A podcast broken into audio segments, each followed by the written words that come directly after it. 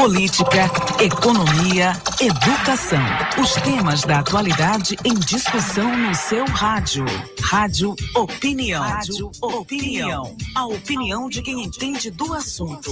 De segunda a sexta, às 7h40 da manhã, na Universidade FM.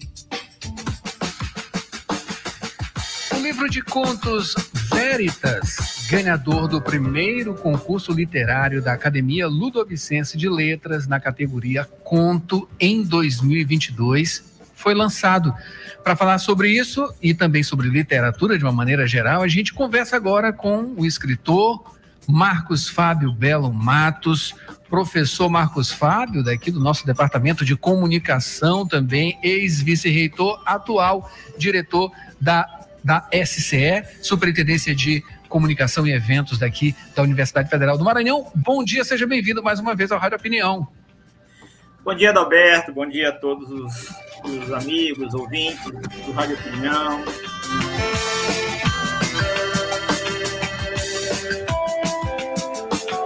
Alô, Alberto, você me ouve? Bom dia, Adalberto. Bom dia a todos os ouvintes da da Rádio Universidade, em especial do seu programa e desse quadro de entrevistas Rádio Opinião. Maravilha, uh, professor Marcos Fábio. Falar sobre literatura. A gente conversa sobre tantas coisas aqui na linha mais técnica, na linha de gestão também, né? De comunicação. E hoje vamos falar sobre literatura, né? Que é uma, uma das suas paixões também, né, professor? Claro, né? Além da comunicação, e da gestão. Professor, a inspiração, né? Um livro de contos, ele é uma é uma categoria, né, muito especial. Um conto é muito especial. Com certeza o senhor tem muitas influências, inclusive maranhenses, né, de grandes contistas que a gente tem na nossa história, claro, do Brasil e também no exterior. Eu queria que você falasse justamente sobre essa influência primeiro e depois como começou a surgir, né, a brotar, como dizem alguns, né, o, o livro de contos Veritas. Então, Davi, a primeira coisa que é importante que o nosso ouvinte saiba é que, ao contrário do que muita gente no senso comum pode pensar, o conto ele é uma, uma narrativa difícil de ser feita. Por quê? Porque por ele ser menor que um romance, você precisa resolvê-lo de maneira que ele tenha sentido para o leitor, né? Então, se você já começa o conto em cima, é, é, em cima de uma luz, um poste na Rua de Santana, por exemplo, o leitor precisa, ao final, entender por que, que você estava ali, né? Então, o conto é a é a o suprassumo da síntese, né? Existem contos que se resolvem em uma linha. Existem contos que se resolvem em 10 páginas, né? É, é, diferente de um romance, que no romance você pode ter alguma gordura, no sentido de que você pode escrever mais, você tem mais espaço para descrição, você tem mais espaço para construção das características dos personagens. No conto, você muitas vezes não tem isso. É, e claro, né, a gente, todo mundo que, que escreve, eu já escrevo desde 1991, é, já são 33 anos que eu trabalho com literatura, tenho uma, uma carreira né, paralela à minha carreira de professor e a carreira da literatura, digamos assim, que, uh, que já vão, com esse já é o décimo livro em literatura de autoria individual, fora as coletâneas né, que a gente vai fazendo. É, é claro que a gente se forma na, na literatura lendo outros outros autores. No conto especificamente, eu tenho alguns autores da minha predileção, né? O primeiro deles, inequivocamente, para mim é o Rubem Fonseca, né? Que é um autor carioca, que é o mestre para mim do que do que se tem hoje de contemporâneo no conto. Depois o Dalton Trevisan, que é um curitibano, que ainda hoje há mais de 90 anos escreve, publica, e é o mestre do conto sintético, daquele conto que se resolve em uma página. E aí você tem os, os, os mais jovens, como o Marçal Aquino, você tem aqui no Maranhão bons contistas que, que estão por aí, né? Eu posso eu posso é, é, mencionar, por exemplo, o professor Zé Neres, José Neres, que além de um bom poeta, é um bom contista, é um bom cronista. É, tem, tem hoje uma, uma escola, digamos assim, grande, tem as novas gerações, como Marcelino Freire, é um autor, um autor é, paulista que escreve contos realistas, às vezes até por demais. Né? Então, assim, é uma, é uma escola grande, são muitos professores e a gente vem, a gente vem, vem trabalhando.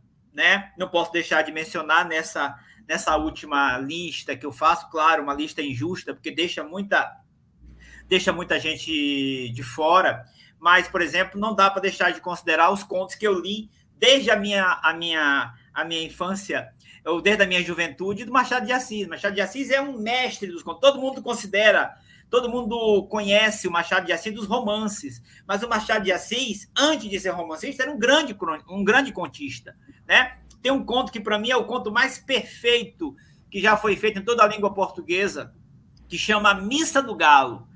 O, se, se, o, se o nosso ouvinte está está com uma caneta à mão ou no celular, ele pode é, marcar e pode ler, e ele vai perceber em sete páginas o que é uma obra-prima. Chama Missa do Galo. É o conto mais perfeito que eu já li na, na nossa literatura de língua portuguesa e brasileira, claro. Machado de Assis era um, é um mestre. Então a gente vai lendo, vai aprendendo, vai tentando imitar os mestres e vai gerando né, uma, uma literatura que chega uma hora em que ela acaba sendo nossa, né? ela acaba sendo do nosso estilo. É, isso aí tem a ver com a grande fertilidade, né, que a gente observa também na própria história, né, é, do brasileiro, dia a dia, as coisas, né, que acontecem, elas acabam influenciando é, de várias maneiras. Eu queria que você fizesse, é, professor, um paralelo com o jornalismo, né? Sim, o, o, o, o, o conto, né, é, eu, eu, eu sempre conto essa história quando eu posso, viu, Adalberto? Quando eu tenho tempo, acho que eu vou ter, ter tempo de contar aqui. Eu fui para o jornalismo não porque eu queria, em tese, ser jornalista, mas porque eu queria uma profissão que me possibilitasse contar histórias. E eu, e eu encontrei, me encontrei no jornalismo, porque o jornalismo é um contador de histórias. A diferença do jornalismo para a literatura é que o jornalismo está centrado, né? Tem como sua como seu âmago, como sua base de sustentação a verdade. Né? A, a, a, maior credibilidade de um jornal, um jornal, de um site, de um veículo de informação, não é o, o seu patrimônio físico, é a sua verdade. É aquilo que ele diz e as pessoas acreditam e, e confiam e, e, e direcionam a sua vida por isso. Na hora que um jornalismo, na hora que um jornal, na hora que um veículo perde a credibilidade, ele perdeu todo o seu patrimônio. Essa é a, é a síntese, digamos assim, da narrativa jornalística. Se não é verdade, você não pode contar, né? É, mas a técnica de contar, a gente aprende no jornalismo e pode levá-la para a literatura. Foi o que eu fiz. Eu fui para a universidade, aprendi a contar histórias com grandes mestres da que passaram, né, é, por mim na universidade e com eles eu levei essa essa técnica aprimorada para a literatura. Né? Eu escrevo literatura, o, o, o livro chama Veritas, porque é, essa literatura, em muitas situações, você pode se reconhecer ou reconhecer alguém, porque também a literatura tem essa natureza de contar histórias que se aproximem da realidade. Hoje em dia, cada vez mais. Né? Você lê um texto e diz, cara, eu acho que isso aqui lembra João, isso aqui lembra Maria, isso aqui lembra uma tia minha, isso aqui lembra a mim especificamente, né?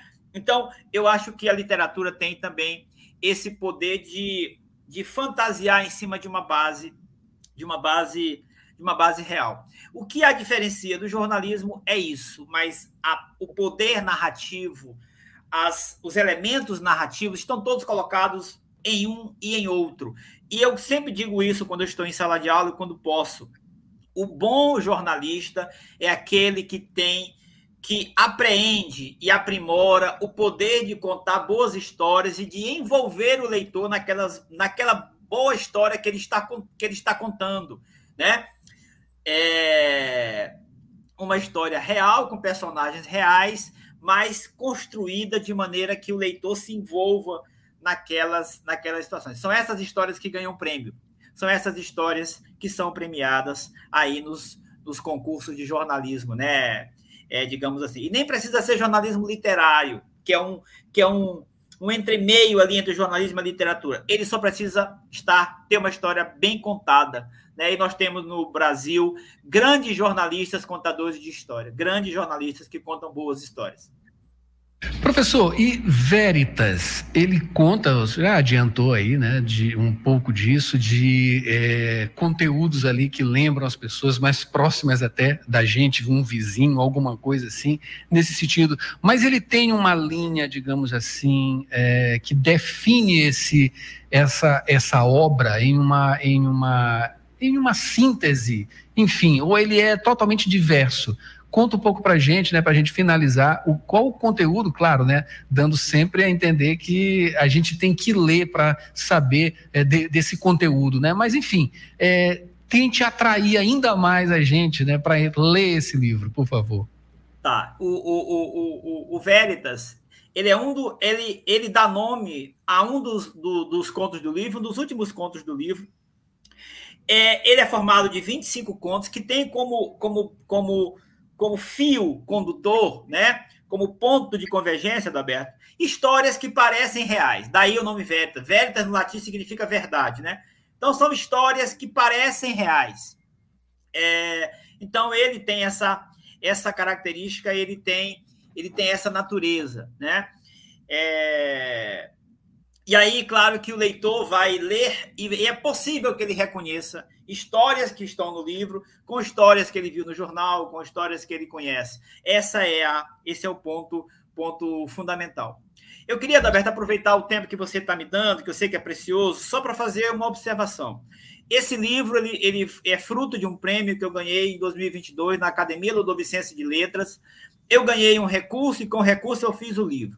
Portanto, eu estou vendendo o livro e o livro, toda a renda do livro será revertida para a para a elaboração de um concurso que eu vou promover para a é, descoberta de novos escritores. É um concurso que eu vou direcionar para jovens de 15 a 25 anos, porque a minha ideia é fazer com que este livro possa gerar outros escritores, porque eu fui escritor no início da minha vida, ali aos 18, 19 anos, eu sei como às vezes como é difícil você ter um espaço. Então esse esse recurso, caso você se interesse, caso você queira comprar o livro, saiba que você vai estar ajudando na formação, na descoberta de novos talentos da literatura maranhense.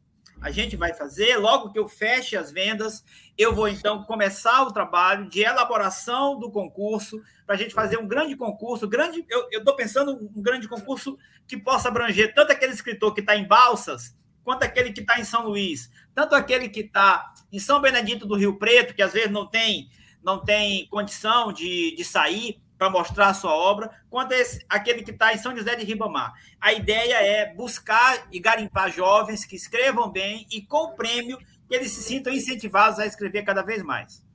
Maravilha, professor. Olha, o senhor está de parabéns aí por essa iniciativa, né? Porque o senhor está utilizando a literatura para gerar mais literatura, né? Levar outras pessoas também a escrever, a se empolgar, né? E adentrar nesse universo e ajudar outras pessoas, claro, né? Quanto mais leitura, melhor, a entrar nesse universo também, né? Ou então se manter e se encantar cada vez mais com a literatura, enfim. É, é, muito gratificante isso, né? De, de, de, de, ver esse tipo de atitude também, além, claro, né? Da, da própria concretização de mais uma obra é, do Senhor, né? É, nesse sentido, enfim, que venham outras, que venham mais, não só de contos, mas também de outros estilos literários. Eu acabei de conversar aqui com o jornalista e escritor Marcos Fábio Belo Matos, que acabou de lançar né, um livro Veritas, livro de contos, né, vencedor aí é, da, da, do, é, do prêmio, né, do prêmio 2020, aliás, 2000 e, é isso, 2022, do primeiro concurso literário da Academia Ludovicense de Letras. Professor, parabéns. Só para finalizar mesmo agora, onde a gente encontra o livro para comprar? Você encontra o livro na, nas mãos do próprio autor Você pode me encontrar pelas redes sociais. Eu, eu, eu mando o Pix, você faz o Pix, eu vou deixar na sua casa, mando pelo correio. Eu sou, eu, eu sou, eu, eu, eu jogo em todas as partes. Eu faço o livro e eu faço a promoção e eu mando entregar. É isso mesmo, professor. É desse jeito, né? É desse jeito. Muito obrigado mais uma vez. Bom dia, obrigado. A gente espera recebê-lo novamente aqui com mais informações. Obrigado, Adalberto. Um abraço, querido. Maravilha!